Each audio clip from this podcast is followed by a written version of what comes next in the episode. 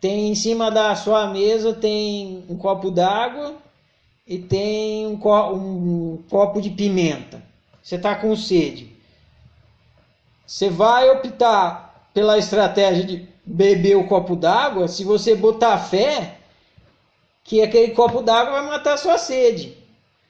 Se você botar fé que que vai matar sua sede é o copo de pimenta, você toma um copo de pimenta. E você toma o copo de pimenta na fé de que aquele copo de pimenta vai matar a sua sede.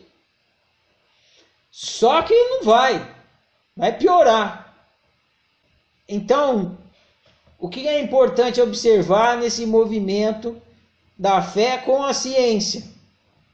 A fé antecede a ciência. Por isso que eu postei aquele texto lá. A ciência é a testemunha da fé. Por que, por que, que é testemunha?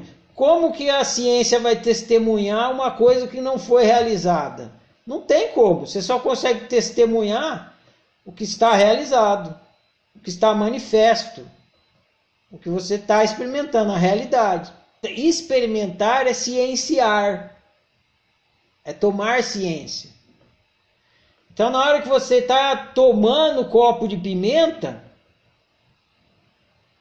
você está comprovando a sua fé. E, e a sua fé era de que aquele copo de pimenta ia matar a sua sede.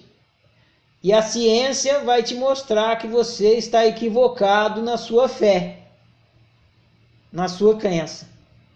Por quê? Porque a ciência, ou seja, sua consciência, é aquela experiência daquele amargo infernal que vai te mostrar. Copo de pimenta não mata a sede, amplia a sua pergunta ela, ela traz uma reflexão muito importante e uma constatação muito importante de que a fé antecede a ciência, a ciência comprova a fé.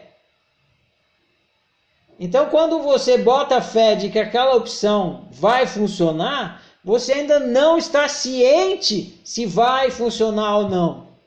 Você só tem a fé. Por isso que é ver, é crer para ver. Então você acredita para ver. Aí na hora que você experimenta, você está vendo para crer, ou seja, para decidir se realmente funciona ou não. E se você experimenta, está experimentando, e você está vendo que pimenta não mata a sede, você deixa de acreditar naquela estratégia. E aí você vai para uma outra, aí você vai, beber pimenta não mata a sede. Aí você procura outra estratégia. Beber água deve matar a sede. Vou experimentar, vou crer que beber água mata a sede. Aí você crê que beber água mata a sede e bebe água.